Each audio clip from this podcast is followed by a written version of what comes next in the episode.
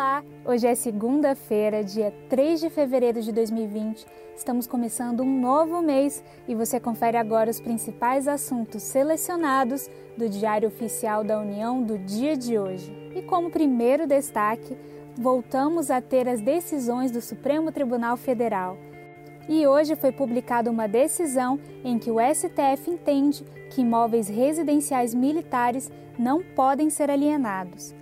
Em julgamento da ação direta de inconstitucionalidade número 2354, o STF assentou que a atividade militar sujeita-se a condições específicas, tais como regime jurídico e previdenciário, além de impor a seus membros atuação de elevada rotatividade nas diversas instalações espalhadas pelo país, principalmente na capital federal, Brasília, onde se encontram os comandos do Exército, da Marinha e da Aeronáutica.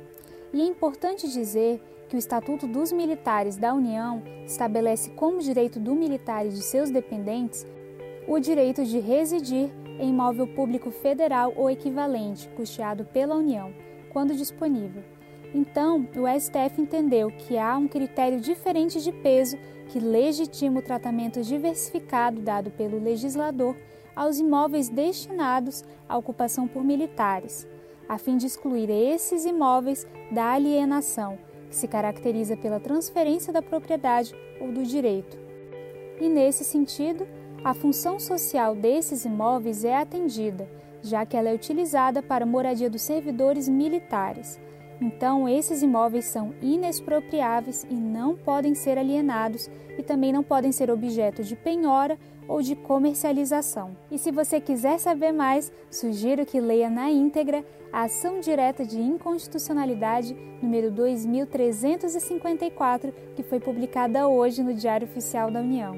E um outro destaque é que foi aprovada hoje a Agenda de Sustentabilidade do Ministério da Infraestrutura para o período de 2020 a 2022, em consonância com as diretrizes de sustentabilidade do Ministério da Infraestrutura, conforme proposta conjunta dos Comitês de Gestão Ambiental e Territorial. E as áreas temáticas da nova Agenda de Sustentabilidade desse Ministério são baseadas em cinco eixos: o primeiro, de planejamento e governança, o segundo, de mudança do clima, o terceiro, de projetos, estudos e pesquisas, o quarto de licenciamento ambiental e, por fim, o quinto de gestão territorial. E para saber mais sobre a agenda de sustentabilidade, sugiro que você leia a portaria número 4 do Ministério da Infraestrutura.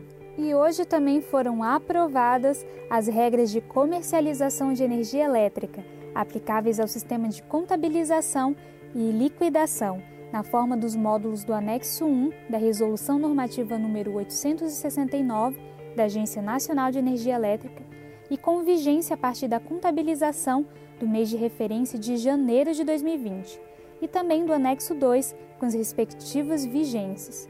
E para saber mais, sugiro que você leia essa resolução normativa da ANEL.